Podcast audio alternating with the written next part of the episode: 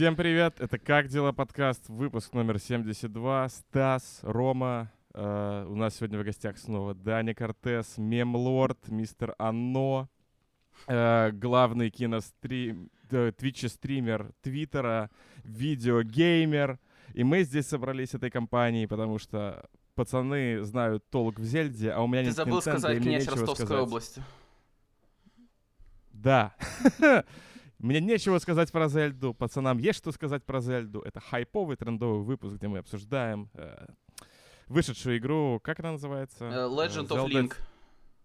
Tears of the Kingdom, да. Если The бы, Legend of Zelda. Так, не слушайте никого. если Подожди, бы, если погоди, бы а ты сокращение было... Я не Что? понял, ты сказал, тебе нечего обсуждать про Зельду. Ты что, в нее не играл? Нет, у меня нет Nintendo, я пришел О, отлично. и разбираться в том, Класс. что вы, мне- вы мне объяснили. Класс, короче, вот, это очень хорошо, потому что я боялся, мне создалось ощущение, что я приду на подкаст с двумя другими фанатами Legend of Zelda, и у нас будет, знаете, не какой-то интересный выпуск, а вот эти три, три вот этих чувачка из мема про сойжиков, типа, о, игра года, о, игра года. Ты играл в игру года? Да, игра года. Не, Ну, я блин, буду ну, вам задавать года. дурацкие вопросы. Отлично. А, А я буду давать бы- дурацкие ответы. Если бы у нее сокращение было не тотк, а толк, то выпуск бы назывался «Пацаны знают толк в ботве». Ну ладно, Рома. Пацаны начни, толкинисты. Ну, у Пожалуйста. этой игры уже есть забавное э, сокращение. Ее периодически называют э, терком, теской и титькой. Э, выбирай, каки- какое Тетка тебе больше еще, потому нравится. что тотка, тотка. Мгм. Что там у этой тетки происходит? Ой, так, разрешите мне вести, дать вам водную какую-то небольшую. Давай, Короче, давайте по поговорим в целом, э, в целом, да, кстати, э, ветеран битвы за Хайрулу заходит в чат. Короче, э, The Legend of Zelda э, это, к сожалению, не самая популярная франшиза в нашем регионе, потому что э, у нас в целом большая пропасть с играми, с играми Nintendo происходит. Последняя приставка, которая у нас была популярна, она даже не Nintendo называлась, а Dendy, поэтому у нас вот есть вот такой вот лаг. И, э, например, мы не знаем эту серию так хорошо, как знаем Марио, потому что Марио мы хотя бы знаем, а не знаем мы ее потому, что пиратить картриджи э, Зельды первой части, которая выходила там вот в 80-х годах, ее никто не хотел, потому что в картридже была батарейка, это было дорого, и поэтому эти э, картриджи не пиратились, и в итоге у нас она такую популярность, как Марио, например, не обрела. Можно я немножко это вот дополню такой вот эту лак идею? небольшой. Да, конечно. еще особенность Зельды в том, что она, как, как сказать, по платформам немножко нестабильно выходит, потому что лучшие части Зельды, там они... А какая-то выходила на 3DS, какая-то там еще на какое-то. То есть они разбросаны по таким портативным консолям, которые тем более до СНГшного геймера, которые либо большая консоль, либо ПК, не долетели. Поэтому э, в особенности, мне кажется, вот это накладывается на игроков, что типа они слышат лучшая игра, лучшая игра, а это типа какая там 15-я Зельда для портативной переносной детской триколор консоли, эксклюзив там временно периодический эпизодический, такой слышишь, типа, чё? Что? Я лучше Слишком тут поиграю. сложно. Да, да, вот эта пропасть, короче, с приставками Nintendo у нас вот породила то, что по факту для э, вот потребителей из нашего региона этой игры просто не существует. Ну, всех этих игр не существует, и поэтому, возможно, для кого-то это будет подкаст о чем-то вообще хз о чем.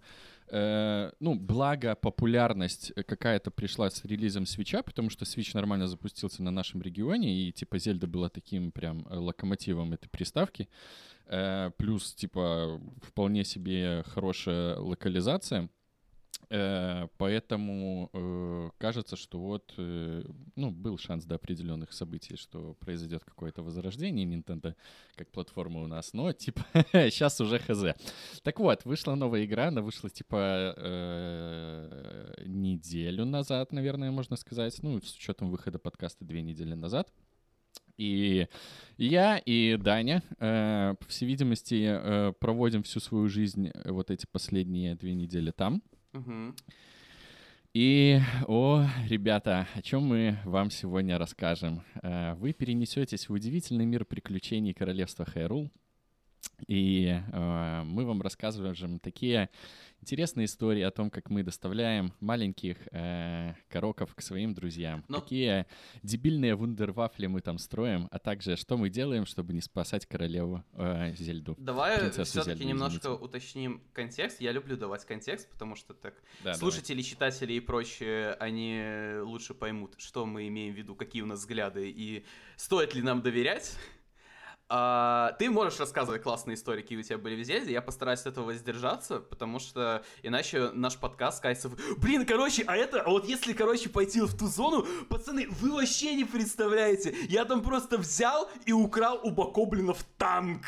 Вот, ну, вот такие вот истории будут. Я, как бывший игровой журналист, э, все-таки хочу рассказать именно какие-то более общие вещи, важные для потенциального потребителя. То есть, скажем так, вы не человек, который сидит там в комментарии и хейтит хейтит там Зельду, потому что игры для тупых детей. А вы вот такой агностик неопределенный, типа, вы бы в это и поиграли, но вы пока не знаете, нужно ли вам. Вот, Стас, ты, ты в каком лагере? Ты ненавидишь их Объясните или... мне вот что. Да. Я помню, что прошлая часть, она была супер классная uh-huh. за счет того, как классно работал мир, uh-huh. да, что ты мог сходу идти на финального босса. Типа, у тебя полная свобода действий, да. и мало того, что свобода действий, но при этом еще э, мир устроен таким образом, что там погодные условия, физика, mm-hmm. всякие вот эти моменты, они прям были вау, и чувство вот этого магической свободы было. Что изменилось, что игра Давай, стала круче? Я потому понял. Что как будто бы...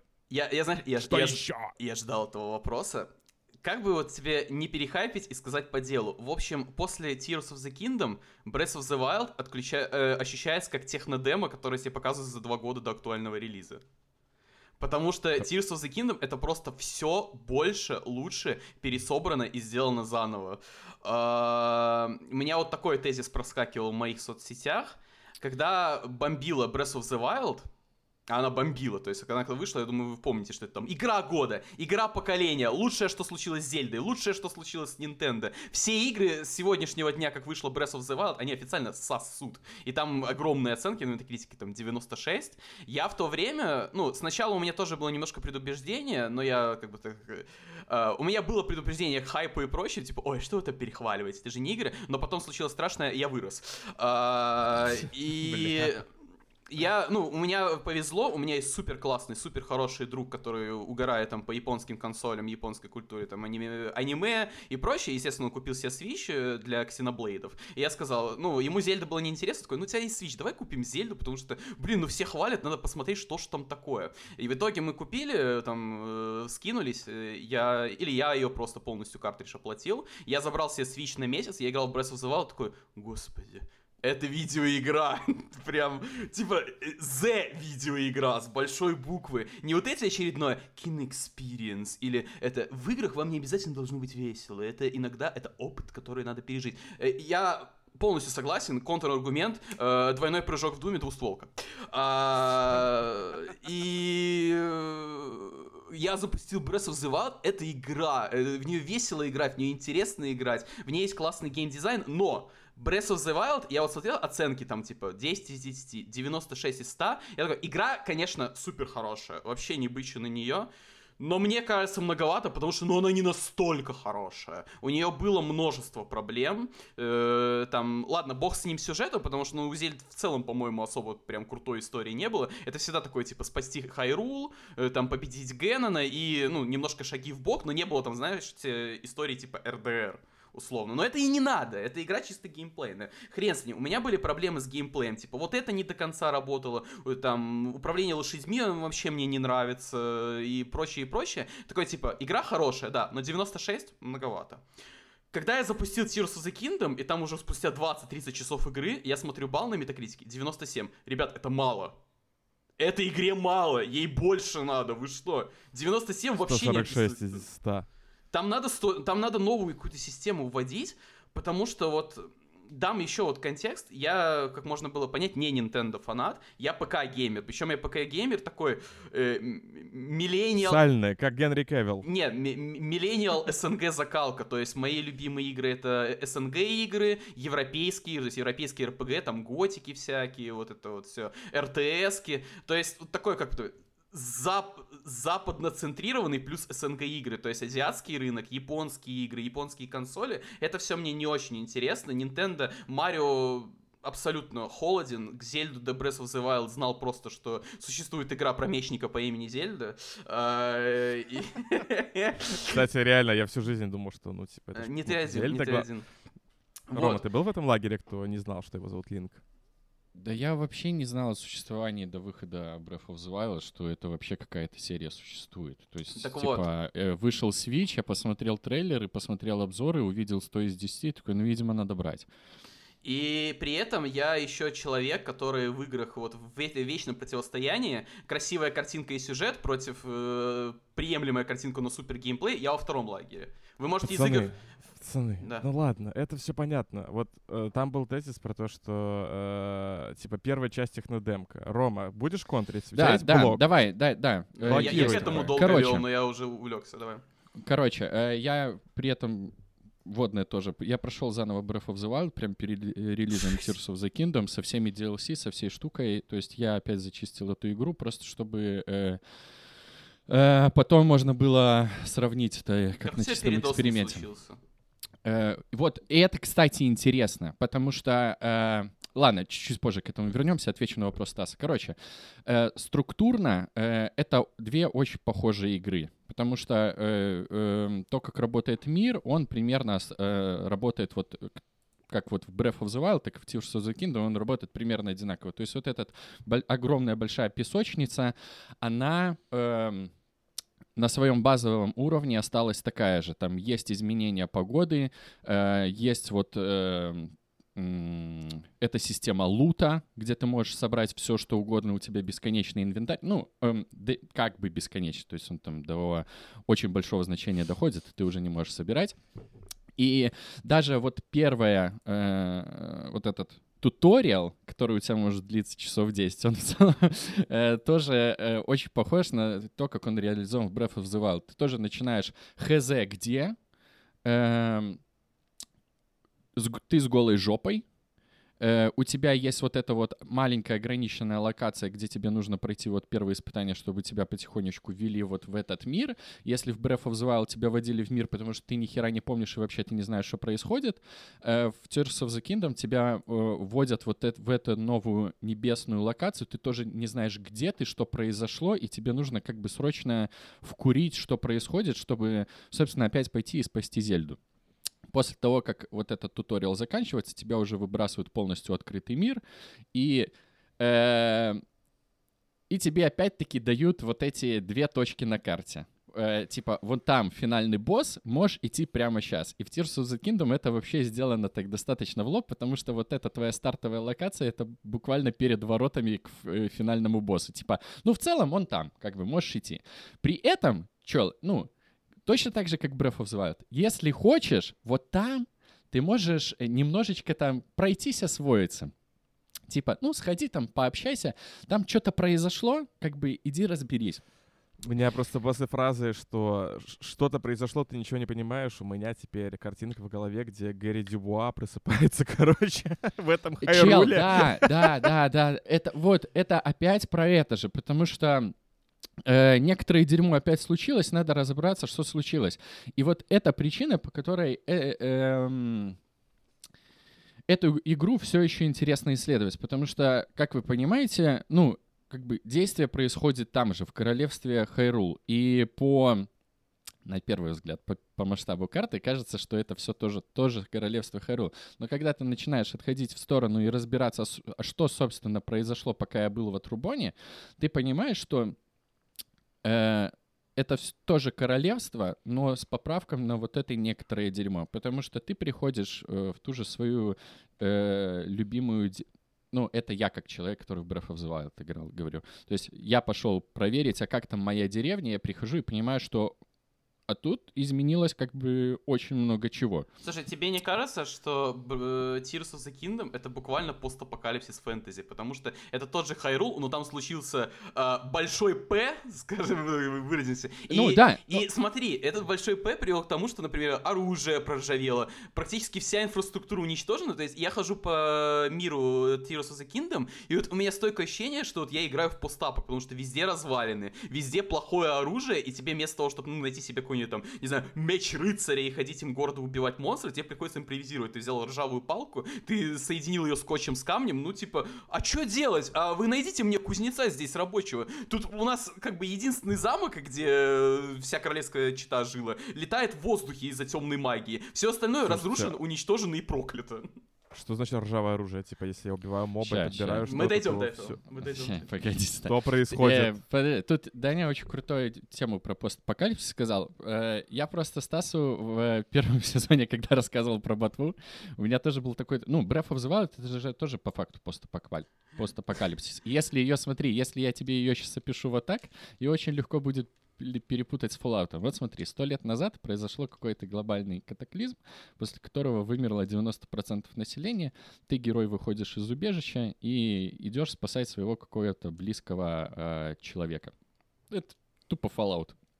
И то, как мир выглядел Breath of the Wild, он же, типа, э, было много жалоб, что он пустой. И мне кажется, что вот это вот... э, Понятно, что это росло из каких-то технических ограничений, то, что там в целом не так много живности, но мне кажется, что сюжетно оно было подвязано именно того, что произошел вот этот э, апокалипсис сто лет назад, и игра-то Breath of the Wild называется. Ты вспомни, ты гуляешь по полям, тебе э, пяточки щекочет травичка, рядом пробегает олень, и ты такой, боже, э, ну, прям как будто бы в деревне вышел в лес. И ты такой, э, э, РТ, лук, э, выстрел оленя в голову, бесплатный банковское мясо. Да-да-да-да. Да-да-да-да-да-да.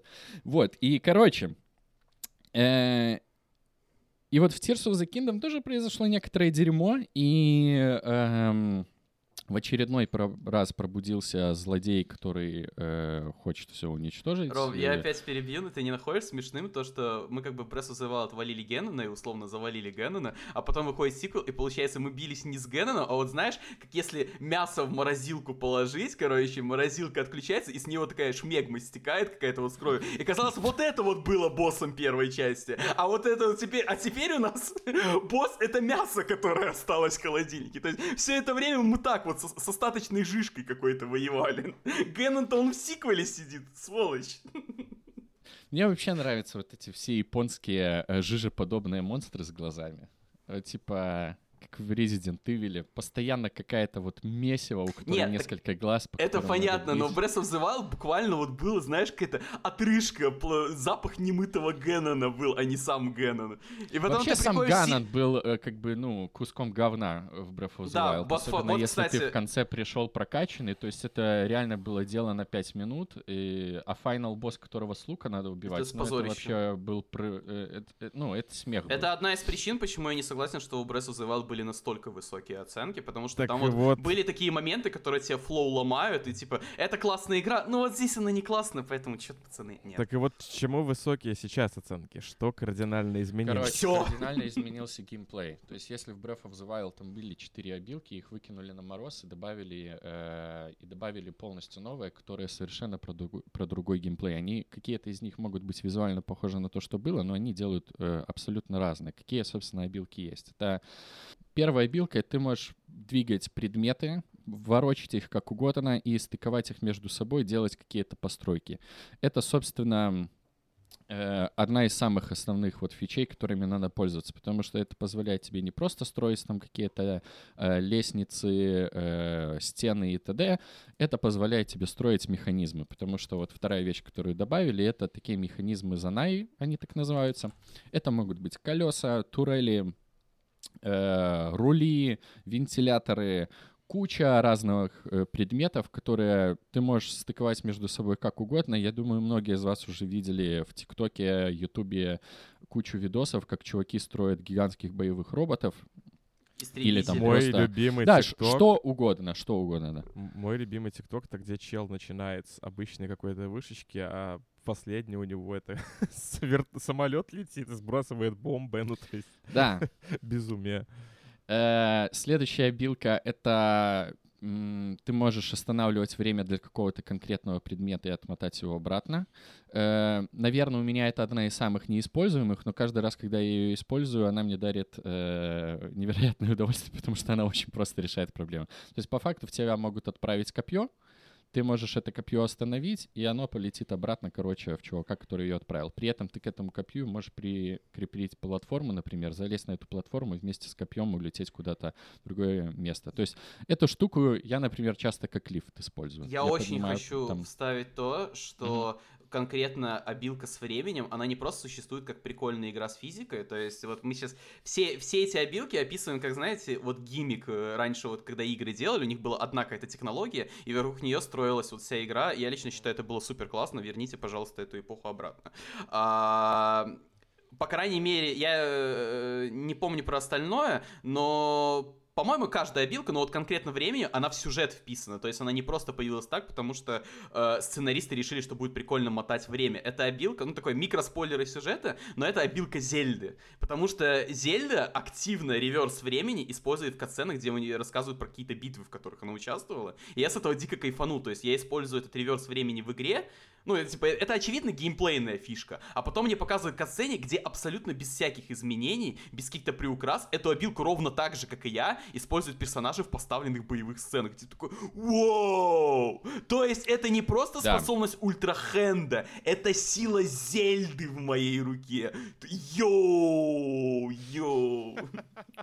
Да, э, раз уж про сюжет заговорили, то здесь, наверное, я могу это прям даже сюжетом назвать, потому что в Breath of the Wild э, вот когда тебя выпихивают из убежища и говорят, типа, иди э, Плыви спасай Зельду, э, для многих людей это вот весь сюжет, который они получали за эту игру, потому что чтобы получить сюжет в Breath of the Wild, у тебя на местном айфоне было сохранено 15 картинок э, с, с локациями. То есть, допустим, там сфоткан замок из какой-то точки. И тебе нужно было на этой гигантской карте найти точку, с которой она была сфоткана. При этом никаких Бросил сразу же этим нету. заниматься, отвратительно. Вот да, я, я вот, э, я в Breath of the Wild, наверное, добил это уже после э, финального босса, когда я решил, ну, типа, выполнить все активности. И оказалось, что вот в этих местах на самом деле очень крутые, э, собственно, воспоминания. То есть там, типа, фотки Линка, где он сто лет назад что-то делал, и ты, когда туда приходишь, смотришь небольшую касцену на 2-5 минут, и там, блин, очень крутая история, на самом деле, рассказана, то, как э, Зельда, типа... Э, проходит вот этот путь становления себя как, э, во-первых, принцессы, а во-вторых, как э, вот этой наместницы бога в местном королевстве, и как она вот э, ищет способ раскрыть себе эти силы, и при этом как она начинает э, доверять Линку как э, своему защитнику. Если я сейчас словил на мысли, получается, Зельда — это такая детская версия Марики из Elden Ring. Я не играл Мы в оба Ring, здесь не те люди, которые в Elden Ring. Ставь, ставьте лайк, если вы поняли отсылку. Ставьте лайк, если фингер butthole. Короче, э, в Tears of the Kingdom сюжет прям, ну, пободрее подается. Во-первых, и кат-сцен больше, озвученных кат-сцен больше. И там тоже есть э, что-то схожее с воспоминаниями, но они хотя бы отмечены на карте. И их не так много. Короче, их легко найти, там тоже клевые сюжетные э, сцены, там даже кое-какие повороты присутствуют. То есть не, не так э, анально тяжело тебе получить сюжет в Tears of the Kingdom, чем в Breath of the Wild. Только стоит это, оговориться, что все-таки сюжет стал гораздо лучше, но это по сравнению с ботвой, во-первых. То есть это невысокая планка, а во-вторых, этот сюжет все еще ориентирован на более младшую аудиторию геймеров, потому что поэтому местные сюжетные повороты видно примерно за километр. Ну, то есть, условно, тебе все жители говорят, слушай, да, мы видели Зельду, ты, как бы, она в другом замке, но, знаешь, вот последний раз, когда мы увидели, что-то она какая-то мрачная, что-то она как-то злобно выглядит. И вот знаешь, вот только она ушла, сразу же здесь везде монстры появились. Блин, наверное, это совпадение. Или люди, которые играли в Diablo 2, такие, ага, опять вот это вот говно, да? Ну, сам факт, что сюжет он есть и как бы и подается нормально. Э, при это всей да. вот этой условности мне в любом случае было за ним типа интересно следить. И это прям сюжет, это не просто набор флешбеков, который дает тебе контекст, чтобы мощнее бить Ганана во дворце. Это прям вот сюжет, который Слушай, развивается, с которым ты типа идешь. А ты уверен, что в Tears of the Kingdom можно так же, как в Breath of the Wild, просто взять и пойти напрямую к боссу. Потому что, смотри, э, мне кажется, это не так, потому что в Breath of the Wild тебе буквально ставили метку, типа, вот центр карты, там сидит Геннон, иди его бей. А в этой части основной квест, найти там Зельду и победить Геннона, ему метки нет.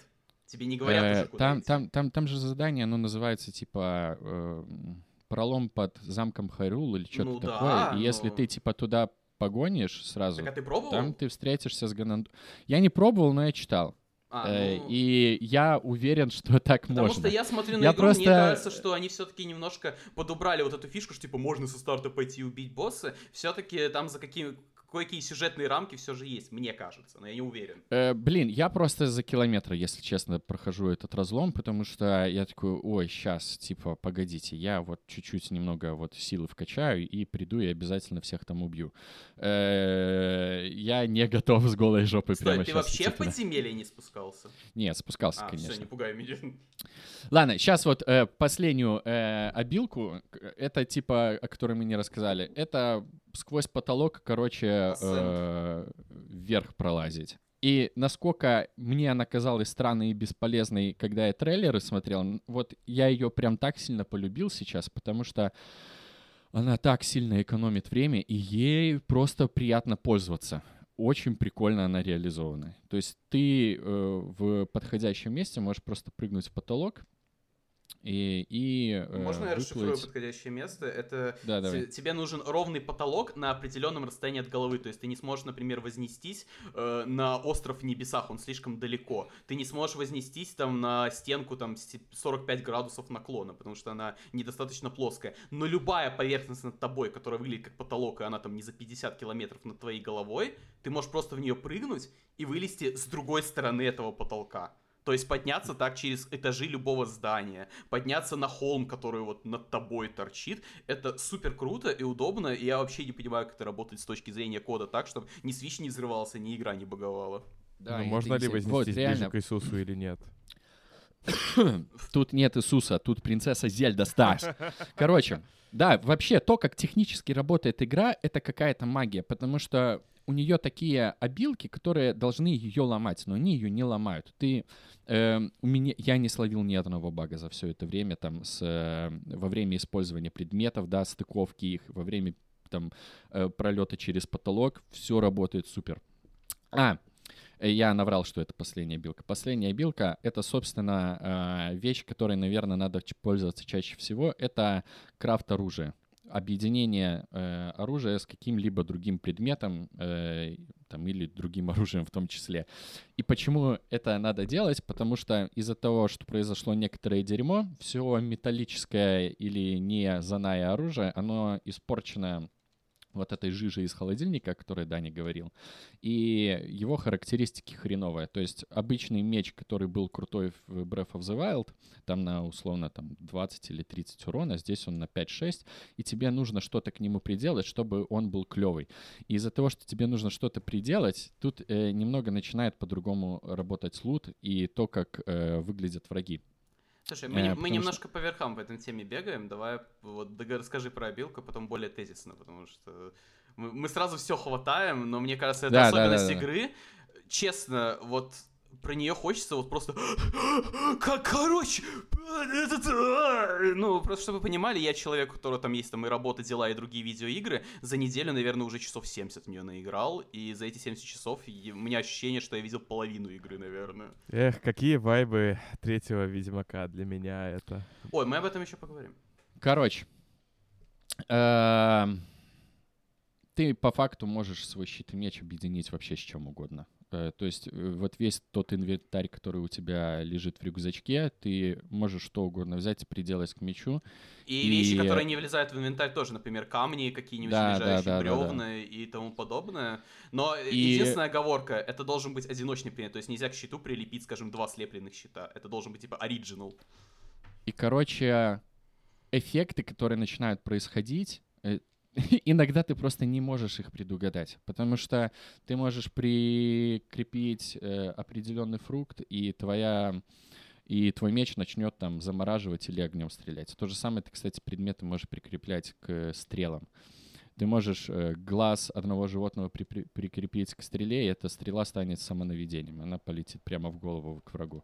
Ты можешь прикрепить э, взрывающийся фрукт, и это становится взрывающаяся стрела. Но это можешь все в прикрепить. трейлерах было. Есть там более Да-да-да. неожиданные вещи. Например, вот э, в игре есть механизм, такой батутик, ты по нему бьешь, и он тебя подкидывает. Пружинка. Ну, все видели в мультиках вот эту платформу с пружинкой смешную. Если ее нацепить на щит, и враг на тебя ударит, он отпружинит от твоего щита. Короче, вот и, и- и на этом моменте э, начинается э, исследование. То есть у меня был прям момент, где я такой, окей, сейчас мы э, разберем весь мой инвентарь и разберемся, что он будет делать с каждым из щитов и с каждым из мечей. И я просто вот пошел по порядку, типа, мне надо разобраться, что из этого работает клево. И там начинают совершенно какие-то э, сумасшедшие вещи э, подлетать, типа если э, штуку с крыльями к щиту прикрепить, то ты э, во время прыжка подольше задерживаешься в воздухе, что позволяет тебе перейти в motion и стрелять э, стрелами во врагов. Эм, бомбу, если к щиту прикрепляешь, то ты, когда падаешь на нее, она тебя, ну, она взрывается и откидывает тебя вверх просто, ну, из-за за счет энергии взрыва.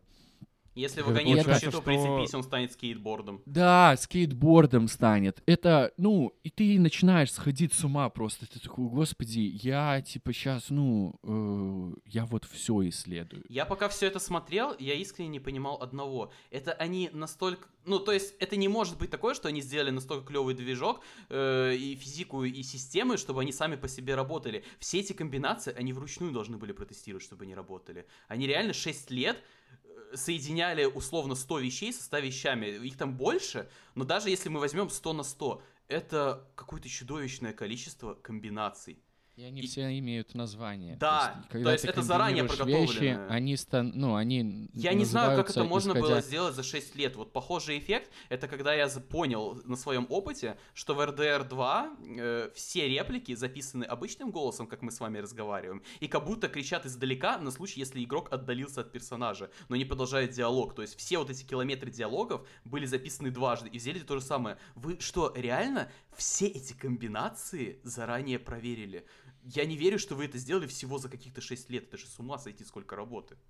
Японцы. А, так, слушайте, я правильно тут слышу, что, короче, почему это просто гоут, потому что э, вот когда ты попадаешь в этот дофаминовый цикл исследования, типа что, о, так можно, все, уже невозможно остановиться, хочется исследовать, Слушай, проверять, проверять, исследовать, исследовать, Фишка исследовать в том, фишка в том, что это одна из фич. То есть э, я видел в Твиттере очень ошиб- осып- бля, ошибочное суждение, что типа э, Tears of the Kingdom сейчас бомбит, расходится на ролики, высшие оценки, просто потому что это игра с прикольной физикой. Типа вот у нее есть одна фича, и вокруг нее построена игра, и только за счет одной ее и выиграет. Во-первых, я не вижу в этом ничего плохого, если бы это была игра одной фичи. Давайте вспомним, там, не знаю, Фир с освещением и интеллектом врагов. Это буквально игра двух фич, и этого более чем достаточно, что Фир был великолепной игрой, которую вспоминаю до сих пор. А, во-вторых, нет. Прикол, почему эта игра не просто получает звание игры года, но все ее уже хотят называть игру десятилетия, игрой поколения, что это одна из фишек. Вокруг этого есть еще вся остальная видеоигра. И она чудовищно огромная. Да, короче, и вот... э,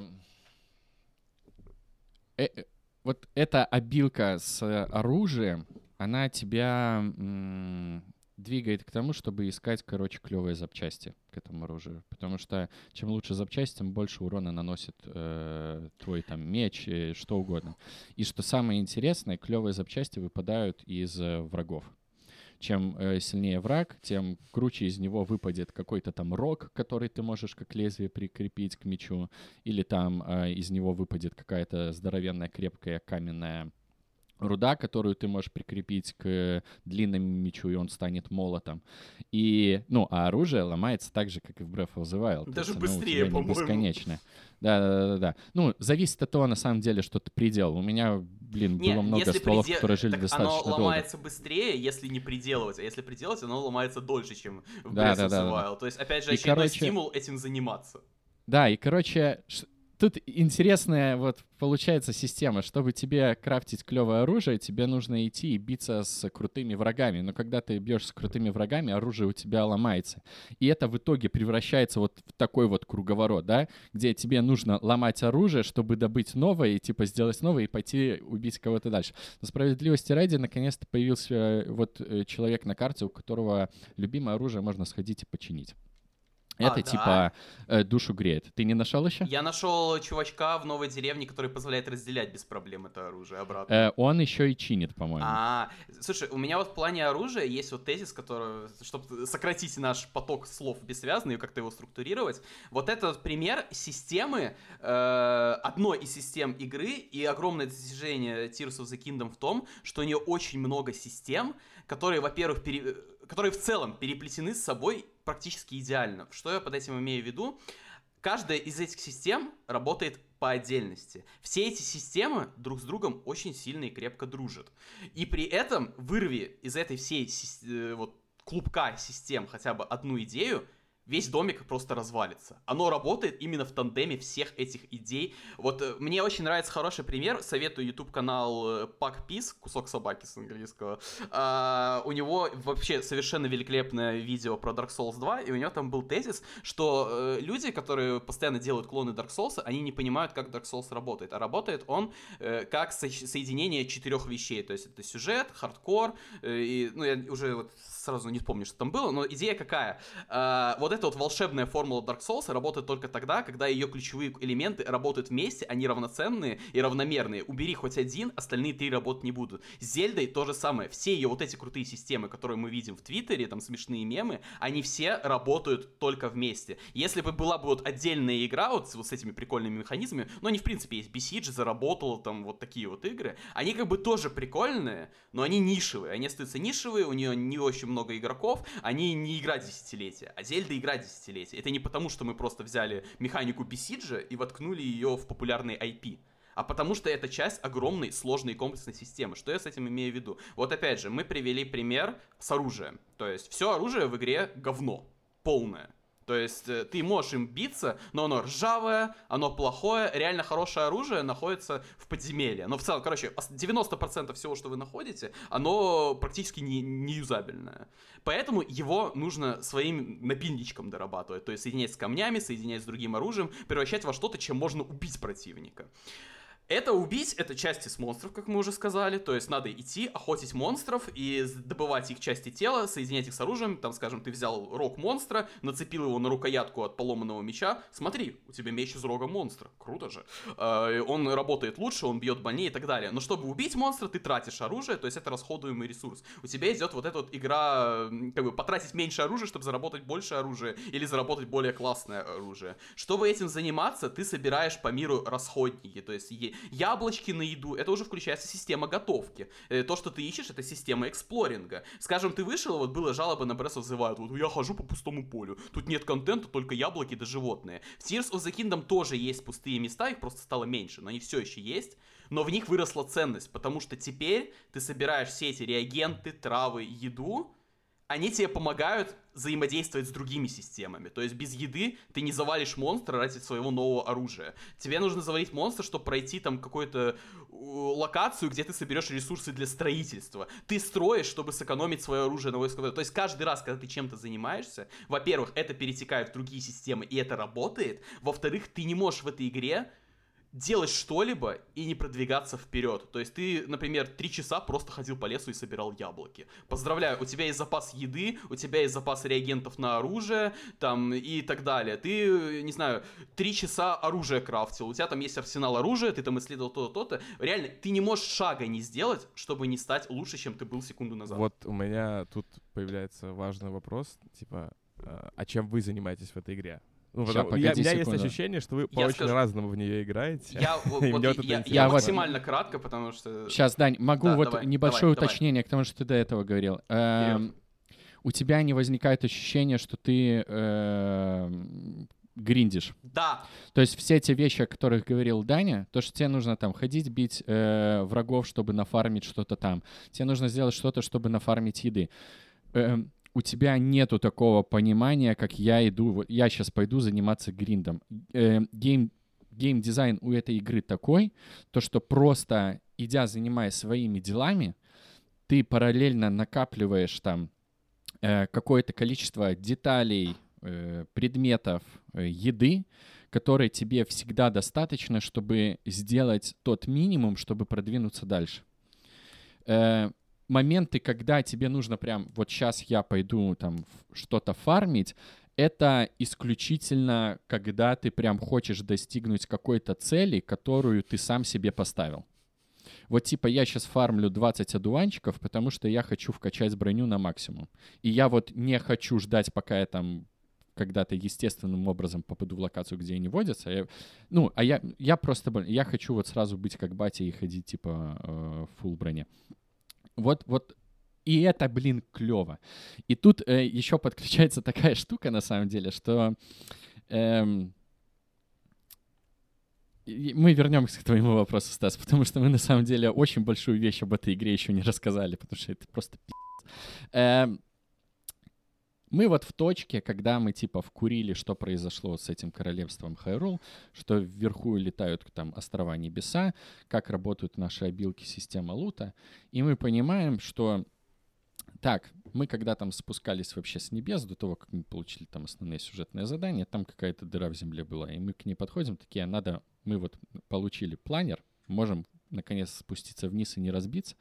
Мы спускаемся вниз и понимаем, что это прям какой-то начинается другой геймплей, потому что темно, не видно абсолютно ни хера, но у тебя вот в инвентаре есть светящееся растение, которое ты удобным способом, совершенно того не понимая, нафармил, пока ты вот занимался другими делами. Ты бросаешь эти семена и понимаешь, что у тебя под королевством Хайрул какая-то гигантская локация, у которой совершенно другая фауна, флора, то, как ведут себя враги. Там не просто совершенно другой локация, лут. там буквально второй Хайрул. Они один к но, одному по но, Блин, но ты же этого сразу не понимаешь. Я не понимал. Я, я думал, тоже, я спускаюсь да. в какое-то подземелье. Да. И я потом начинаю это исследовать, расходиться типа дальше, дальше и дальше, и понимаю, что стен там нету. И когда я начинаю открывать местное святилище вот этого подземелья, которые, собственно, открывают мне карту нижнего уровня, до меня в какой-то момент доходит, что под Хайрулом находится точно такой же Хайрул, но, сука, другой. Stranger Things. И не совсем. Да, да. Там, там ну, просто типа... подземный мир, который повторяет географические очертания Хайрула, но по Это, кстати, небольшой другой. спойлер, э, небольшой спойлер.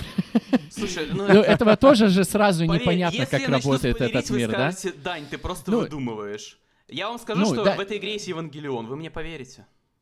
Ну, к тому, что, блин, э, не слушайте это, если вы хотите, типа, чисто пройти эту игру. Но это же тоже клевый момент исследования, да, когда ты э, понимаешь, как устроен этот мир и что он абсолютно синхронен с верхним Хайрулом, и ты начинаешь понимать, что вот эта фича с переключением мини-карты на нужный тебе из видов, она тебе помогает исследовать неизведанное. Ну, клево же. И до меня, когда это дошло, я такой... А, так я теперь хочу в этой игре провести еще 100 часов. Потому что вот в Breath of the Wild была эта проблема, что у тебя там 124 сраных святилища, половину из которых тебе нужно просто, э, ну, под лупой искать, чтобы разобраться, э, где они и, собственно, открыть их. Здесь у тебя появляется вторая локация, которая по факту зеркальная, и найдя что-то в нижней локации, ты понимаешь, где это находится в верхней локации, и наоборот. И у тебя вот это исследование, оно переходит совершенно в какое-то, ну, другое измерение, потому что ты по факту начинаешь делать экспедиции. Потому что, чтобы тебе подготовиться к исследованию нижнего мира, тебе нужно что-то нафармить в верхнем мире или в, в самом верхнем. И наоборот, типа нафармив что-то в самом низу, ты увеличиваешь свои вот эти батареи, чья энергия тратится на э, вот эти, собственно, механизмы, которые ты строишь, которые тебе помогают двигаться в среднем и верхнем мире. И э, Можно по факту... я вставлю да. Вот именно в этот конкретный тезис про фарм между мирами? Здесь японцы делают просто тройное сальто назад, потому что они э, буквально воруют геймдизайн и серии Анно.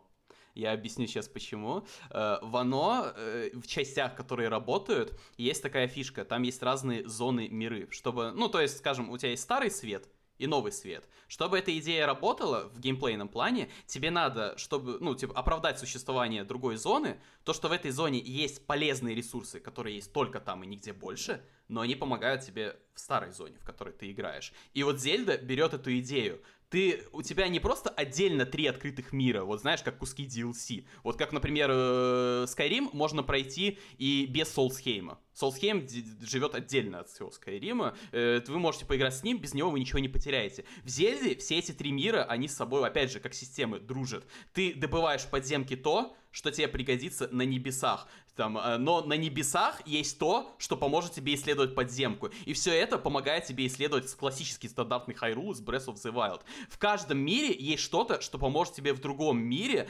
для... найти то, что поможет тебе в первом мире, в котором ты сидишь. Они все... И поэтому ты всю игру постоянно скачешь между этими тремя сущностями. Типа, сегодня мы три часа исследуем небеса. Мы собрали там все, что нужно, уткнулись в этот порог, вот то нам не хватает ресурсов, которые стоило бы найти в подземелье. Окей, мы отправляемся в рейд подземелья в подземелье порейдили, набрали оружие, кончились ресурсы, ну, типа, у меня кончилась еда, все, надо бы пойти в обычный хайрул, поохотить животных, пособирать яблок, повыполнять квесты, поднабраться селенок, чтобы потом с новыми силами копать шахту.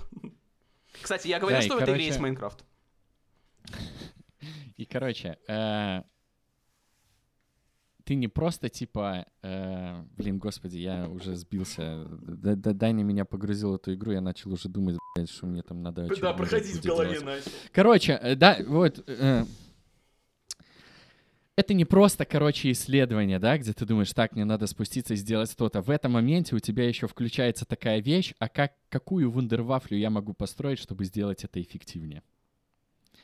И спускаясь в подземелье, ты такой, ну, я сейчас построю э, такую дикую херню, но я вот типа пролечу за то максимально большое расстояние, чтобы открыть э, побольше карт э, и точек интереса.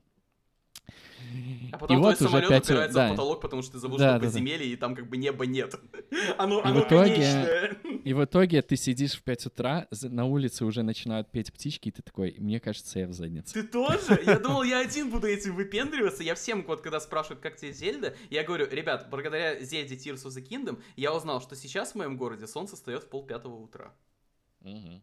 Ну, это вот история, почему у меня сейчас немного заспанные глаза, потому что я пользуюсь выходными на полную и типа прохожу. Вот, короче, и на самом деле это было 46 минут э, вводных э, про то, э, на каких, собственно, черепахах стоит э, Tears of the Kingdom. Я в такой еще рисковый тезис скину. У меня стойкое ощущение... Ну вот это э, как бы не объективный факт, это мои личные ощущения, но Tears of the Kingdom это буквально Skyrim 2.0. Что я под этим имею в виду? Вот все мы знаем, что 11.11.2011 случился тектонический взрыв релизного The Elder Scrolls Skyrim и определила вектор развития open world просто на года. Мы до сих пор слышим эхо Skyrim. Любой open world запустит, такой, о, ну, ну это как Skyrim. Как бы я играл в Skyrim, я узна, узнаю родные пенаты.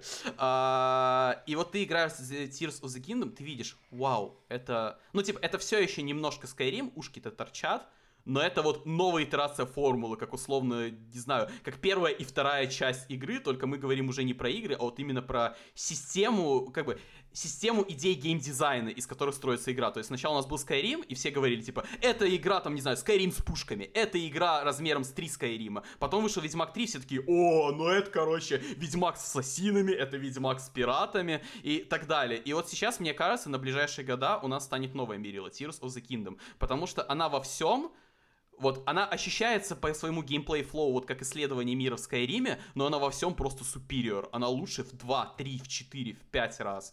А, опять же, это вот прям The Video Game с большой буквы. Я давно так не кайфовал именно от геймплея, от идей, от систем, как это реализовано. Вот у меня снова проснулся вот этот дух, вот опять же, я все к Скайриму буду оперировать, но не знаю, у меня нет другой ассоциации. Я пока в Зельду играю, у меня было столько ощущения, я снова в первый раз запустил Скайрим. Не в смысле запустил снова Скайрим, а вот именно, вот то помните то ощущение, когда вы эту игру играете в первый раз. Когда вы я заходите... не играл в Skyrim принципиально, потому что я дитё Моровинда, и вс- потом, все, что выходило потом, я открестился от этого и Зря, не хочу даже. зря. Обливион, Обливион еще ладно, а вот Skyrim зря. А, вот, вот это вот чувство, когда вот в Skyrim там в одиннадцатом году, когда на релиз запускаешь, такой, вау, то есть здесь реально такой большой мир, и там везде есть чем заняться, типа, вау, ты реально можешь там кричать как викинг, вау, ты можешь каждую чашку рукой потрогать, кинуть ее там в стенку и так далее, вау, у тебя там руины двемеров, и вот я в Tears of the Kingdom захожу и такой, в смысле здесь есть отдельный подземный мир? В смысле здесь э, можно построить космолет какой-то. И вот, опять же, здесь исправлены в целом, если вы активно играете, и особенно играете в open world, вы должны были уже наизусть заучить все проблемы open world. Это вот излишние RPG элементы, когда у тебя весь геймплей скатывается вот в фарм циферок. То, что геймдизайн... Вот у меня очень большая проблема с открытыми мирами, то, что геймдизайнеры исследовали мир за тебя. То есть у тебя есть как бы карта, которую ты не исследовал, ты не знаешь, какие приключения тебя ждут. Но, в принципе, ты знаешь, потому что вот здесь вопросик, вот здесь иконка сундучка, здесь иконка логового босса. Все, за тебя уже все исследовано. Тебе просто надо зачистить контент. Ты его не исследуешь, ты его зачищаешь. Ты как на работу ходишь. И Зельда здесь такая, так, смотри, у нас есть большая карта, что на ней есть? Братан, хер его знает, вот честно. Сходи посмотри. И вот э, нет, э, то есть есть индикаторы, что это место интересно. Ну, те же шрайны светятся в темноте. Есть просто какие-то, типа, ну, ты видишь, на скале замок стоит. О, замок, пойду в замок. А, но ты никогда не знаешь, что тебя там ждет. Я вот приведу пример. Э, вот я иду открывать условную местную вышку, которая кусок карты открывает. Это не вышки из Ubisoft, это вот именно вот, чтобы у тебя карта, чтобы у тебя карта появлялась. Это не вышка Ubisoft, потому что ты буквально туда приходишь, нажимаешь, у тебя все, у тебя кусок карты открыт. Иногда бывает маленькая заданица, которую надо выполнить, чтобы ты мог в эту вышку войти. И вот, я пошел, вышку, чтобы пройти, мешает э, там как-то колючка растения. Я такой, ладно, сожжем колючку. Но в этой зоне постоянно идет дождь. Я не смогу что-нибудь зажечь. Здесь всегда идет дождь, он тушит огонь. Ладно, пока оставим эту вышку. Потом в какой-то момент я решил, ну блин, ну ее надо открыть, мне мешает вот этот пустой кусок карты. Надо что-то делать с дождем. Я смотрю, над этой зоной висят небесные острова, покрытые штормом. Сколько я не искал миссий, не было никаких миссий по убиранию этого шторма и прочее. Ладно, методом научного исследования мы просто строим самолет и летим в этот шторм.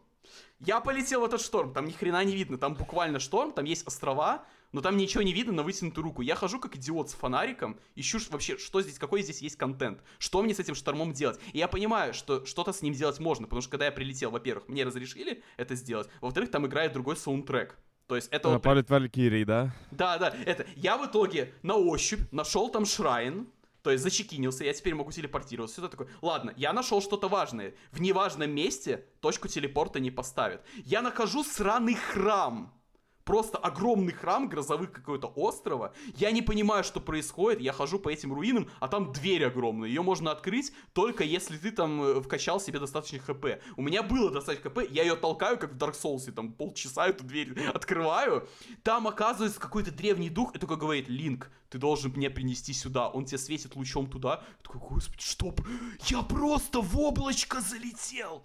Это, я иду по этому линию, оно ведет меня в подземелье. Там, оказывается, я случайно нашел основной квест. Я выполнял этот основной квест три часа, и в итоге все это заканчивается буквально Тихоокеанским рубежом. И ты такой, я просто хотел открыть вышку на карте. Прошло пять часов, у меня букв... фильм, э, конец фильма Дель Торо на экране происходит. А, быстрое приключение туда и обратно, как бы. А, и я вот сейчас... Самое... Подожди, Даня, подожди. Да. Я просто хочу сказать, что э, как я решил вопрос с этой вышкой.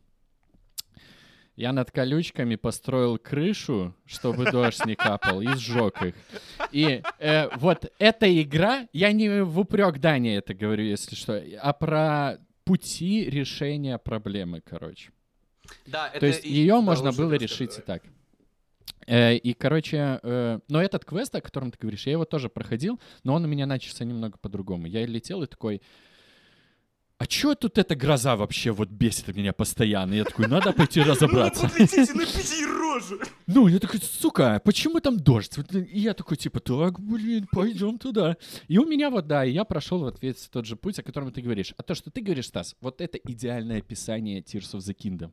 Это э, просто ситуация из Рика и Морти, где ты говоришь, так, ладно, пойду поговорю с этим NPC, быстрое приключение на 20 минут, через 2 часа ты находишь себя в какой-то жопе, у тебя красные глаза, и ты такой, э, сука, а что я вообще хотел сделать?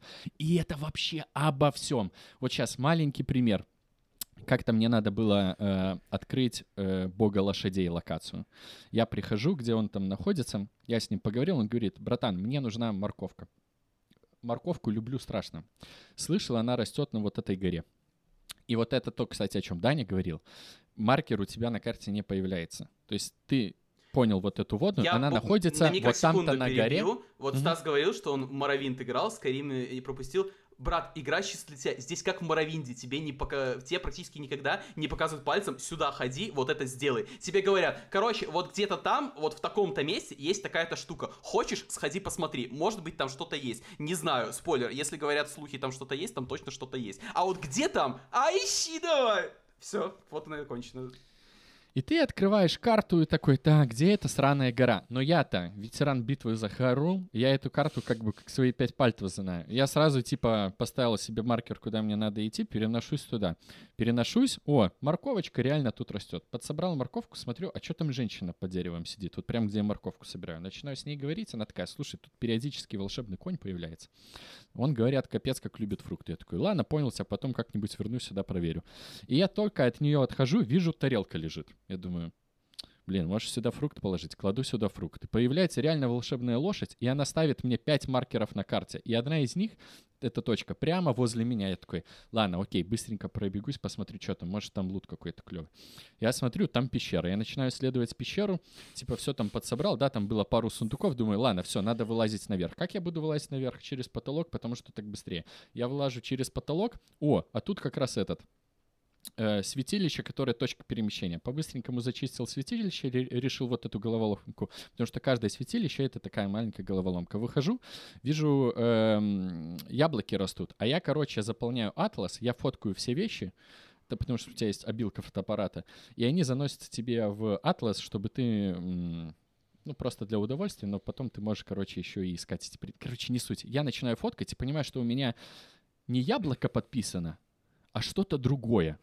Ты тоже Я на это думаю- попадался. У меня Я думаю, а было. какого хера у меня не яблоко подписано? Что у меня тут вообще написано? При этом я вижу восклицательный знак, что э, типа это мне важную фотографию надо сделать. И тут до меня доходит. Ну как доходит? Я просто понимаю, что на меня начинает идти дерево. И до меня доходит, что это не дерево, а это монстр дерева, которое мне надо сфоткать для другого квеста. Я его фоткаю, начинаться, начинаю биться с деревом. Ну, думаю, ну ладно, раз сфоткал, пойду отнесу эту фотку типу, который просил эту фотку.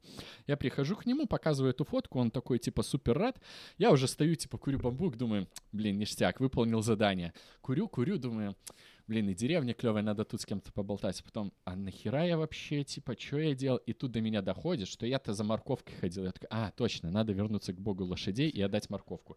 И вот, типа, ка- и это каждое, сука, приключение в этой сраной игре. Я хочу акцентировать внимание, вот в этой игре не квесты, не зачистка карты, не исследование open world. Здесь каждый раз приключения. Я не помню ни одной игры. Вот я помню, вот мне такое ощущение, процентов на 20-30 Elden Ring давал. Вот здесь каждая активность это приключение. Ты куда-то отправляешься, заранее готовишь еду, снарягу и прочее, и ты идешь не в смысле с этой едой и снарягой зачищать какое-то количество данжей, на которое тебе хватит твоей снаряги. Ты идешь в неизвестность. Я не помню ни одной игры, где бы вот это ощущение неизвестности не длилось ровно до того момента, когда ты не изучил все вот основные системы механики, понял, как они работают, у тебя иллюзия спадает, и ты теперь не исследуешь мир, ты закрываешь гештальты. В Зельде, вот я уже 70 часов наиграл, я до сих пор, ты идешь в неизвестное.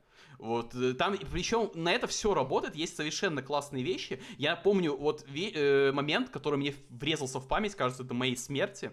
Я исследую подземелье, там полная темнота, причем там темнота честная, не выкрутить никакие шейдеры, чтобы было все видно. Это вот просто мгла, которая рассеивается источниками света. Я иду, кидаю перед собой светящиеся э, там растения, исследую какую-то вообще перц земли, я иду, вот тут вот грибочек, здесь какие-то монстры. Я иду вот на ощупь, вот как Dark Souls 2 в трейлерах. Не как она вышла. Вот если вы вспомните трейлеры Dark Souls 2, там было вот показывали, какое там динамическое освещение, что надо факелами исследовать весь этот темный мир. Вот это вот реализовали в Зельде. И я иду по этому подземелью, освещаю дорогу, стоит полная гробовая тишина, потому что, ну, я в недрах земли, чему там гудеть.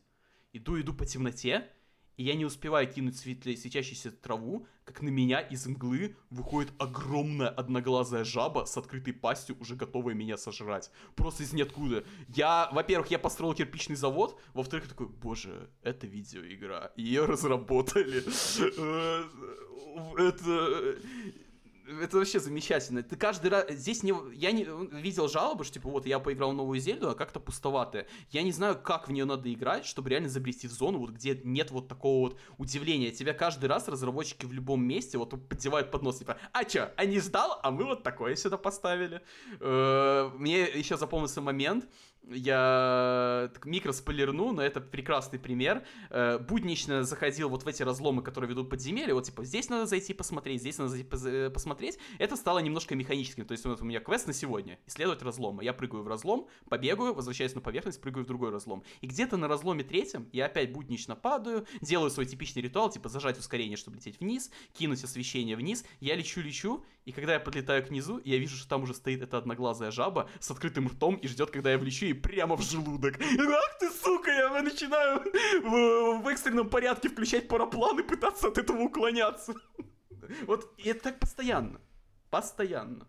Короче, э, с какой-то из ближайших зарплат вы мне продали с Switch эту игру, потому что вот point про то, что я исследую мир, а не как в Assassin's Creed я э, выхожу из стартовой локации, открываю карту и вижу просто вот да. это вот наводнение восклицательных знаков и думаю,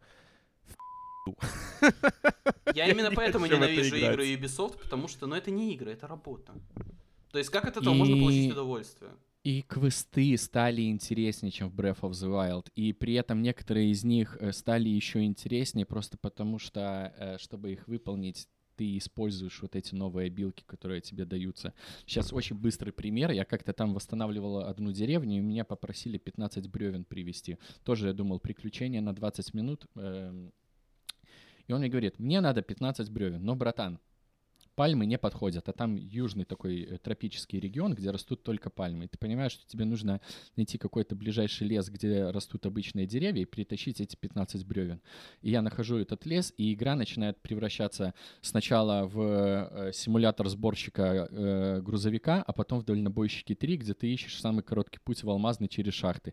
И ты, короче, стоишь и прям строишь этот сраный... Э, э, сраную фуру, чтобы туда влезло вот эти 15 бревер, бревен, чтобы тебе не нужно было две лишние охотки за ними делать, и потом ты на этой фуре едешь э, через все эти ухабы, лагеря врагов, которые ты как бы можешь по дороге подчистить, но можешь как бы в целом мимо проехать, там сбив парочку врагов и просто довезя эти уже бревна. шутили, что Tears of the Kingdom — это второй релиз в жанре Game. Это что, что Скадима придумал, сделал Stranding. Это игра в жанре Game. Поздравляем, Tears of the Kingdom теперь тоже. Да, ну и, короче, и вот так вот во всем, а потом ты просто обнаруживаешь, что ты строишь какую-то боевую машину просто чтобы, ну, эффектно залететь в лагерь, и ты знаешь, что ты ей воспользуешься, ну, минуты две, но ты вот полчаса ее строишь, ну, и тебе в кайф, ты такой, а вот точно ли она взлетит? И, ну, и ты такой, ну, наверное, да. И ты все равно ее строишь. А она может и не взлететь, и ты такой, ну, окей, давай попробуем. По крайней мере, смешно. Да, да, да, да, да, да. А... Я еще ни одного, кстати, боевого пениса не построил, потому что э, не знаю, мне как-то вот... Э, Пенис это не Я понимаю, что э, намного эффектнее будет, когда я просто какую-то такую гигантскую лазерную установку Можно я ворвусь своим пенисом и расскажу? Давай, врывайся а, своим пенисом, да. Я решил как-то попробую... Ну, я находил... Прежде чем собирать, я решил, пока я буду начинать играть, я буду просто собирать детали, а соберу как-нибудь потом. Ну, в смысле, какую-нибудь машину из них. Я насобирал кучу деталей, и мне привлекли две, э, два элемента. Один при активации двигается в сторону врага, а другой при активации поворачивается в сторону врага. Я такой, угу, угу. Иду как-то по бережку, вижу огромная толпа мобов, а около них лежат бесхозные 4 электрошокера. То есть, когда они работают, они бьют перед собой вперед электричеством. То есть, не дальнобойное оружие, а ну, для ближнего боя, просто вот тазер такой у меня начинают двигаться шестеренки в голове. Я такой, ага, включается тема инженера из Team Fortress 2. Я беру эту гусеницу, которая сама едет на врагов, ставлю на нее башенку, которая сама поворачивается на врагов, приклею к ней все четыре электрошокера, смотрю на это чудовище инженерной мысли, двигаю его поближе к врагам, стреляю стрелой. Что вы думаете? Это самоходная турель, которая сама ищет врагов и бьет их током, пока я сражаюсь с монстрами. Все это, весь этот бой работает моей батареи, вот этот маленький мини-бот из Borderlands просто ездил и бил. И это не какая-то обилка, придуманная геймдизайнерами. Это не турель из Borderlands, которую они заранее проработали, продумали, тестировали. Эту херню по физону собрал я. Я придумал, как она будет работать, и она заработала ровно так, как я ее придумал. Я При здесь этом этот же командую. электрошокер, этот же электрошокер ты можешь к своему щиту прикрепить, когда ты защищаешься от врагов, они ну, могут Я- поражаться электричеством. И, Ответка. соответственно, секунду дай, и, соответственно, когда враги поражаются электричеством, они из-за того, что, ну, их трясет, они свои щиты и мечи выбрасывают, и они обезоружены, тебе их легче бить. Я больше Короче- скажу, я больше скажу. Если найти э, детальку, которая стреляет лучами лазера, и прикрепить ее к палке, у тебя будет э, копье для дальнего боя, ты будешь им стрелять. Да-да. Или просто пушку тоже можно Да. приделать, и у тебя копье начинает просто снарядами Можно к стрелять. стреле пос- п- приделать ракету, и она полетит через 3 километра по прямой линии, вместо того, чтобы, ну, лететь, типа, по физике падая, там, от сопротивления ветра и так далее. А, способность Асцент также возвращает. Ты же в курсе, что Асцендом можно забираться на големов, просто буквально телепортируясь им через Да, да, жопу? да, да, да. То есть Да, в, этой, да, да. в- в этой игре можно врагов побеждать по тактике Таноса, прыгать им прямо в жопу. Короче говоря, нам нужно еще часов часа два-три, чтобы это Ну, давай, чтобы подытожить все это, я бы описал новую Зельду двумя словами. Даже не двумя словами, одним. Свобода. Такой свободы, как есть сейчас Tears of the Kingdom, нет вообще просто ни Нет в одной ни в одном королевстве. Э, Поэтому и Tears. Короче, я немного вот дегтя могу вот в это все докинуть. Ну, Э, но я это говорю исключительно на правах человека, который Breath of the Wild прошел очень много раз. И один раз в том числе перед э, перед выходом Tears of the Kingdom, меня очень расстроила эта вещь, что мне нужно было заново открывать э, карту королевства Хайрул, опять э, типа исследовать вот эти 15 вышек. Они, да, намного проще, чем они были в Breath of the Wild, потому что Breath of the Wild это прям Ubisoft, тебе прям на нее залезть надо было, чтобы открыть. И, ну, я не вкуривал, потому что как бы, эм, ну, я ветеран битвы за Хайрул, мать вашу. Я вот мало того, что вот несколько лет назад полностью прочистил вот э, это королевство, так я тут еще и жил сто лет назад. Я вот именно со стороны эм, вот этой внутренней логики я не очень понимал, зачем мне надо делать. И мне приходилось самому это для себя как-то объяснять, в том плане, что, ну, мир немного из-за катаклизма изменился, наверное, поэтому надо изучать его заново. Но при этом, с другой стороны, я как бы как ветеран битвы за Хайрул, я в целом из вот этой пустой синей карты понимал, где что находится, и во многие места я, я добирался, просто зная туда дорогу. Поэтому, ну, такое, для меня было немного странно. Э, Что еще вот тут хотел добавить? Но при этом очень много улучшений в плане именно интерфейсов. Э, Что в the Wild, что здесь э, очень большой, э, это прям своя система кулинарии, можно сказать, есть. То есть ты, объединяя разные предметы, получаешь разные блюда, которые да- дают тебе разные эффекты. И здесь наконец-то появилась книга рецептов, к которой ты можешь обращаться. Это удобно. Очень много эм, анимации сделали короче в тех местах, в которых их надо было сделать короче. Например, когда ты молишься богам и получаешь вот эти э, энергии сердца или энергии, э, или, господи, э, камни сердца или камни энергии. Раньше они появлялись каждые по несколько секунд, и тебя это дико бесило, когда ты получал несколько подряд. Вот таких вот маленьких улучшений, которые экономят твое время, их стало очень много, и это тоже клево. По-моему, Э. окна быстрого доступа к предметам в инвентаре тоже не было Breath of the Wild, или было? Э, Не, не было, не было. Но он там был, не был нужен, потому Ну что да. ты не мог их, типа, прикрепить к чему-то. Да. И из ложек дегтя я не понял, почему Линк отдал свою хату, которую я за свои кровные 5000 рупий построил в Breath of the Wild. Я не понял, почему там теперь живет Зельда, и это А, называется Дом Зельды, сука. А, кстати, я даже там- табличку, подожди, я даже табличку ставил, что это дом Линка в прошлой игре. Какого хера это теперь ее хата? Там Но с уже другой стороны... все начинают вводить теории с крайне крепкими аргументами, что Зельда и Линк, скажем так, съехались.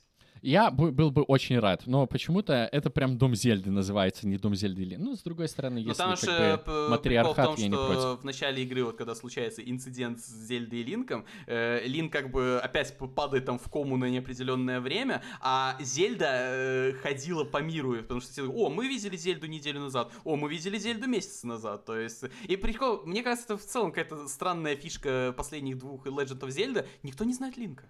Ну, то есть все говорят Зельда, Не, его знают, его узнают, но мне кажется, э, вот здесь есть вот эта какая-то пропасть между всем тем, что я успел сделать в Breath of the Wild, и что помнят эти люди, с которыми я общаюсь. Мгм. Короче, вот это немного тоже напрягает, потому что, ну, твою мать, я ветеран битвы за Хайрул. Э, ну, почему вы вообще меня... Не, знаете, не все так хорошо, как это знаю я. Вот. И это Э, немного В общем, так, э, Блицом э, отвечаем на все претензии настоящих геймеров к этой игре из Твиттера. Это DLC э, по цене отдельной игры. Нет, если бы у нас такие DLC выходили, индустрия была вообще в порядке. Эта игра во-первых, просто где-то в раза в три больше, чем Breath of the Wild. Во-вторых, она больше не в смысле, вот как игры Ubisoft, что у них каждый Assassin's Creed в три раза больше предыдущего, просто вот наваливают вот этой вот водички наливают. Нет, она больше, больше комплексных механик, она, она комплекснее, вот так будет точнее сказать. Э, Да, взя- с- подожди, даже если вот эти пресловутые геймеры хотят померить в размерах карты, здесь карта как минимум в два с половиной раза больше. Это не точно такая же карта, как была в Breath of the Wild. Пожалуйста, идите в жопу. Э, Так, бе- без токсичности. Э, Здесь относительно такой же средний мир, то есть потому что они взяли Хайрул и вот катаклизмом его дико пересобрали. Вот это сравнение как раз-таки, простите за тавтологию, между классическим World of Warcraft миром и им же после катаклизма. Это же два разных э, ММО мира совершенно. Там есть похожие вещи, типа столицы фракций на тех же местах, какие-то ключевые точки на тех же местах, но многое поменялось. Вот здесь то же самое, и это только про одну из трех зон в игре, потому что здесь три мира. Воздушный, обычный и подземный. И вот это вот, типа, использовали старые ассеты, использовали старую карту, это только про второй. Первый и третий совершенно новые. У вас э, по цене сиквела, по сути, 2-3 новые видеоигры. Вот по, по количеству, именно не по объему контента, как вещей, которые тебе гештальтов надо закрыть, а вот именно системку элементов и тому подобное. Это вот опять же как э, оно со всеми DLC. Оно со всеми DLC это три отдельные видеоигры. Вот Zelda Tears of the Kingdom тоже. Это настоящий 4A релиз, а не то, что там куда-то это Ubisoft. Да, да, да, да. На самом деле так. То есть вот этот небесный мир, его можно описать как платформер. Средний мир — это вот такое вот это Обычное RPG. классическое RPG, да, в котором мы уже играли в Breath of the Wild. А подземный мир — это, ну, я не знаю, какой-то э, хоррор-адвенчура какая-то, я не Хо- знаю, как Хоррор это Adventure, описать. Deep Rock Galactic и Dark Souls в одном флаконе, понимаете, как Да, вот, кстати, да, да, да, потому что вот в этом подземном мире твое здоровье тоже работает иначе. Э, Там все у работает тебя- иначе в этом. Э, Дальше по тезисам. Типа, эта игра э, не очень, потому что она там детская и мультики. Это не детская, это называется стилизация. Э, В детских играх вообще ничего плохого нет. Они зачастую даже лучше, чем взрослые игры во многих местах. И в-третьих, стилизация позволила реализовать очень много вещей, которые невозможны или безумно дорогие при дорогой графике. Вот у нас еще... Короче, Ну, пацаны, идите играть. Все.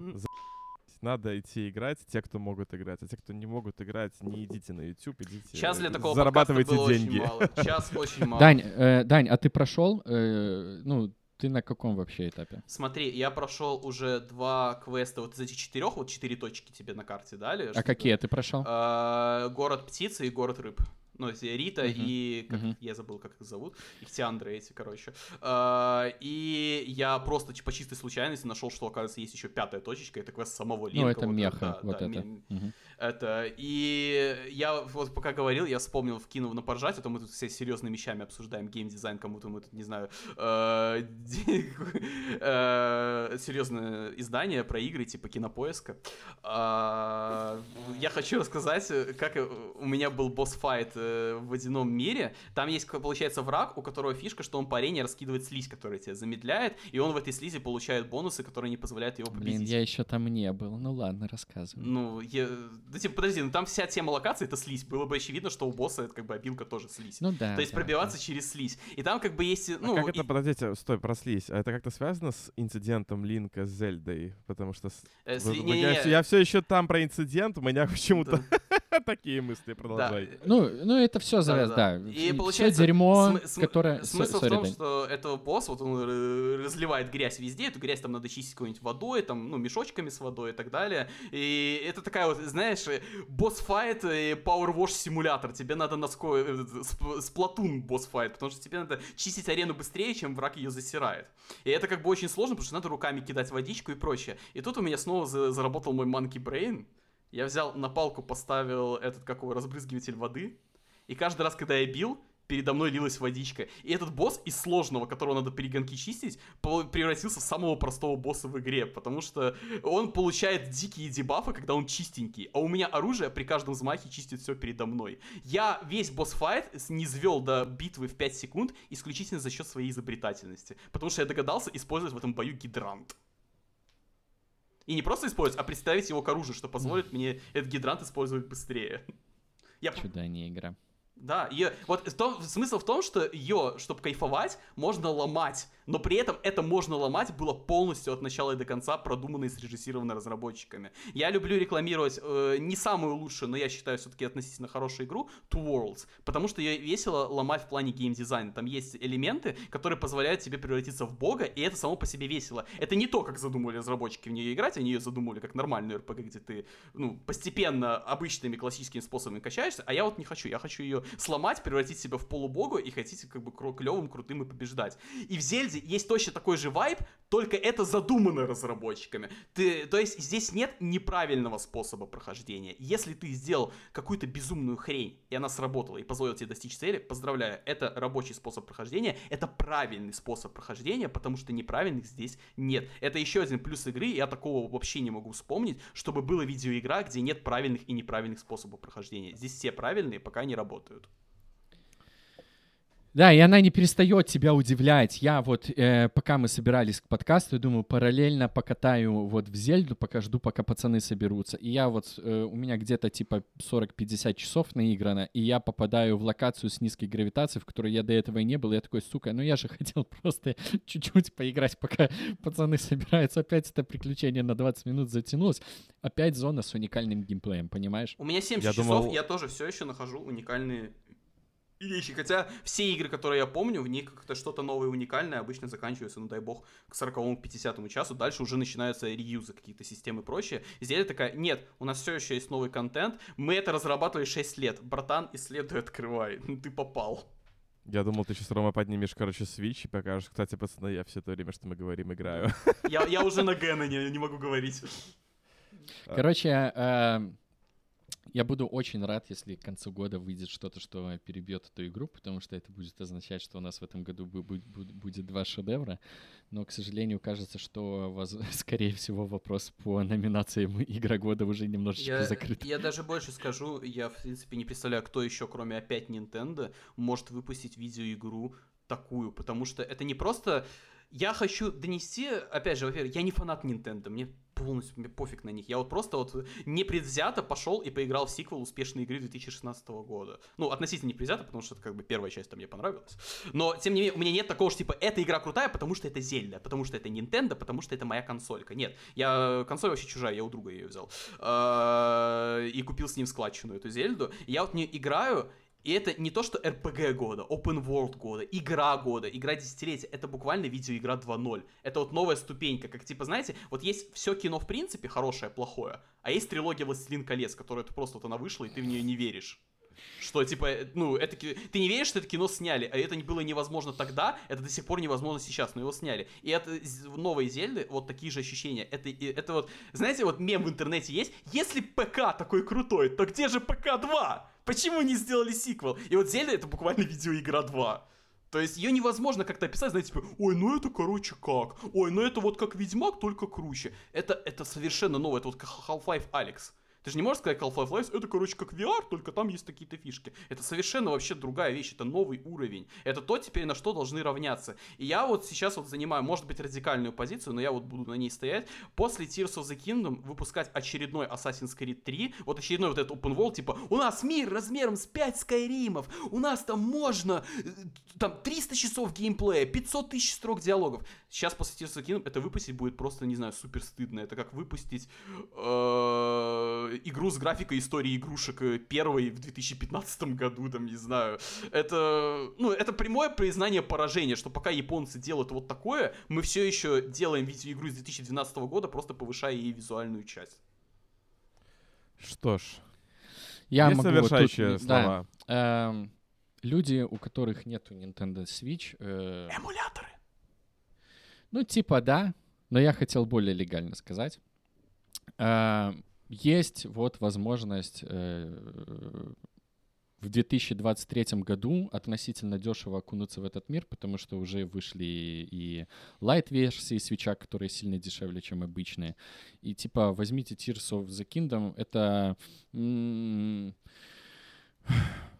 Мне кажется, это вот после Breath of the Wild теперь главная игра, после которой можно, э, которую можно использовать, чтобы знакомить человека с играми, э, потому что я вот раньше для этого использовал Breath of the Wild. Слушай, мне, Мне ка- вот мне казалось, кажется, что вот это как раз таки игра. неправильный подход, потому что человек, у которого Не знаю. первой игрой будет Tears of the Kingdom, мне, ему вся остальная индустрия будет не нужна. Это очень, Ну, это очень опасный подход, потому что я знаю много людей, которые условно смотрят только блокбастеры в кино, и у них атрофируется умение смотреть просто хорошие фильмы или какие-нибудь там необычные, типа, потому что оно недорогое, оно не знаю, с играми также. Я знаю много людей, которые там играют, скажем, только Mass Effect, там, только вот игры Sony эксклюзивы, э, что-то дорогое, и когда выходит что-то просто супер классное, геймплейное, там, э, клевое и прочее, но оно дешево там выглядит, оно бюджетное, и такие, ой, я ж не буду играть, оно ж говно, потому что дешевое и не блокбастер. И мне кажется, вот начинать свое знакомство со всей индустрией в целом с вот этого, это будет прям дикий перехайп.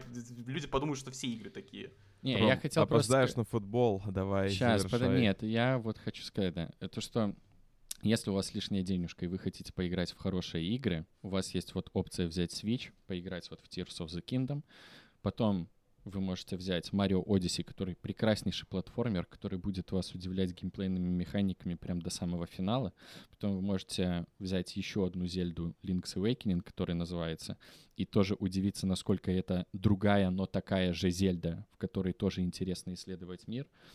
И можете это все добить Animal Crossing, идеальной, э, идеальной комбинацией Sims и веселой фермы, которая только может существовать.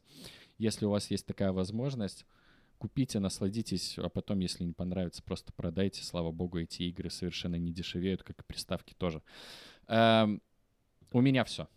Я дополню только, что если вы как бы Gamer, и у вас есть такие же друзья Gamer, что вам мешает консоль в складчину купить, если вы живете в одном городе? И просто, типа, по очереди ее тягать друг друга. Я вот так и делаю. У меня я не покупил свой Switch, он у меня есть у друга. Я его беру раз, типа, в пару лет, поиграть во что-то, что взорвалось. Ну, собственно, обе Зельды. Я Switch играл исключительно в Зельды. И я полностью доволен.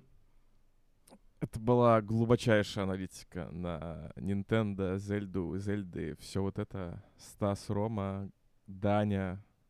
Как дела подкаст? Выпуск номер 72. Подписывайтесь на нас, ставьте лайки, сердца, звезды. Рассказывайте друзьям, оставляйте обратную связь в форме обратной связи или в комментариях к сообщению в Телеграме. Даня, Все, спасибо, Стас, что пожалуйста, мне некогда, нам надо идти А можно я играть. закончу Всё. шуткой? Да. Давай. Чтобы поставить сердце этому подкасту, нужно зачистить 4 святилища. Спасибо. Хорош. Все. Всем спасибо, всем пока.